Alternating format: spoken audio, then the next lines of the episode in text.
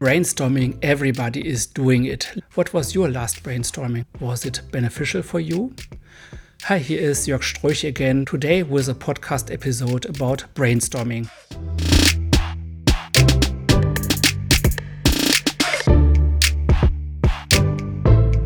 Designed Innovation, your agile podcast for your solo entrepreneurship.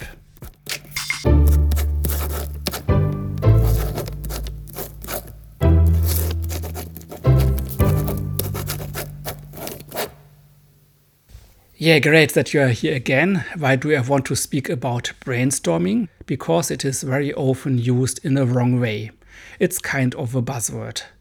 And it is a basic method of design thinking and other agile methods. My name is Jörg Streuch. I'm a solo entrepreneur in Orange. I'm a freelance journalist. And nowadays I expand my business through innovation and design thinking consulting. I like brainstorming very much. It is an easy to use method with huge impact and benefit if you do it right. Do you like brainstorming? What are your experiences? Here are my tips. The most crucial issue is do it in quantity. Every idea is welcomed, crazy ones too. Give yourself a question, for instance, challenges for me as a solo entrepreneur, and time, for instance, five minutes. And then write, write, write.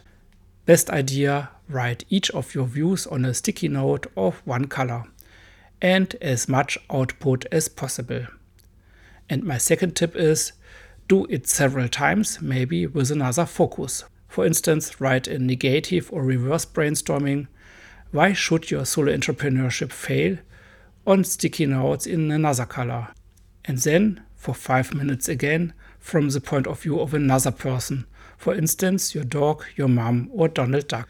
I have to say, I like this method very much. It is so easy and beneficial. What's the problem? It's just you who is doing it alone. It's good to do it alone, as in a team, but if you want to have more ideas, you have to mix it in a team after this. So it is good to make it alone at first, but in a group after the brainstorming, you could mix the ideas and see that there are several further dimensions on it. This possibility you don't have alone. But never mind, you can expand the attributes through other methods.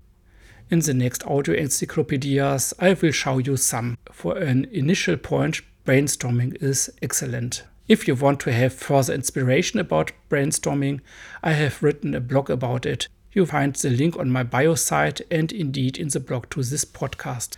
That's it. Thanks for your attention. Episode 2 brainstorming is over now.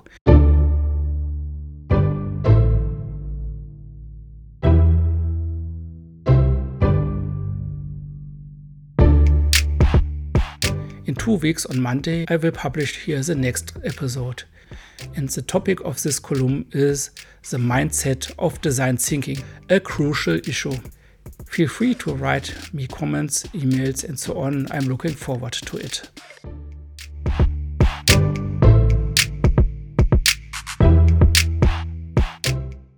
And that's it. Bye bye, your Jörg.